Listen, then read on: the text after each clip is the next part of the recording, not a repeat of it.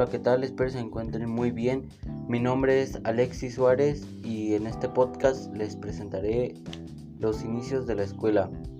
La enseñanza es un fenómeno complejo que nos, que nos es ajeno a la vida social que nos rodea. Ambos conceptos están muy relacionados entre sí. La escuela, por tanto, es un reflejo de la sociedad, es un invento de la sociedad. La escuela surgió como respuesta al conflicto entre los burgueses y los obreros en plena revolución industrial, siglo XIX.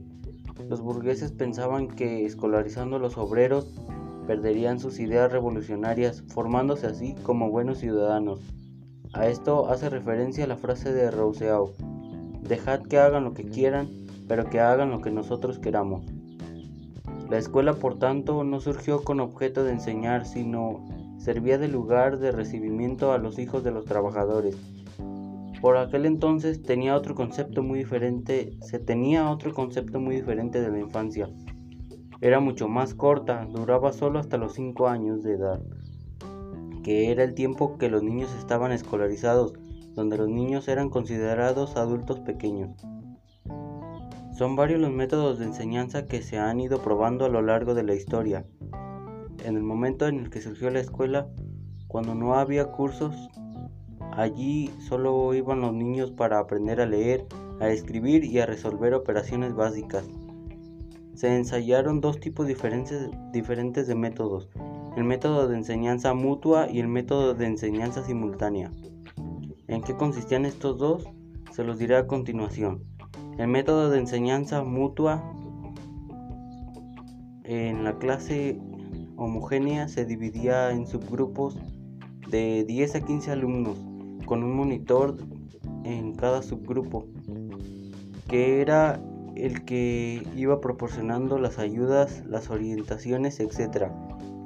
Todos se encontraban en una misma clase, por lo aquello era un alboroto continuo.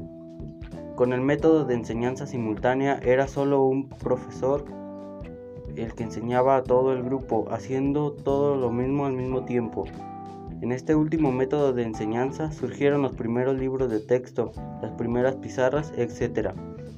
Fue este el que triunfó y es el que hoy en día tenemos, ya estructurado en cursos, en grados, etc. Y es que el concepto de la escuela es un concepto mucho más amplio de lo que algunas personas consideran, ya que la escuela no tiene como única, como única función la enseñanza, en ella no solo se da el proceso de enseñanza-aprendizaje, sino que también allí se forman conciencias, se modela al sujeto, se lleva a cabo otras funciones. En este sentido podemos definirla como, como taller de hombres, ya que en ella se aprende a formar desde la disciplina a los individuos en relación a una actitud sometida a normas, hábitos y deberes que autónoma y mecánicamente desencadenan y encausan toda posible manifestación de conducta individual. Pero cuando hablamos de escuela muchas son las ideas que nos vienen a la cabeza, pero en realidad, ¿qué funciones deben atribuirse realmente a la escuela? Por un lado, la escuela es un lugar donde se transmiten determinados conocimientos con la, con la finalidad de formar niños. Podríamos denominarla como enseñanza-aprendizaje pero por otro lado son numerosas las funciones sociales que están presentes en la escuela, puesto que la escuela es una institución que forma parte del conjunto social. Esta se basa en la realidad. Por eso será que determinados aspectos que caracterizan a esta institución se verán modificados según el momento o época en el que sucede. Cabe mencionar que dentro de las funciones sociales de la escuela podemos destacar las siguientes formar las conciencias. Otra, custodia. Este fue uno de los objetivos que, la escuela, que la escuela tenía cuando surgió. Otro sería reproducción cultural. La escuela distribuye unos valores, una cultura, una manera de entender la vida, un carácter ideológico y político que también contamina al currículum, libros de de los libros de texto, etc. Otro sería reproducción del origen social. En 1960 se dieron ciertos fenómenos que sirvieron como métodos para restringir el acceso de determinados oficios.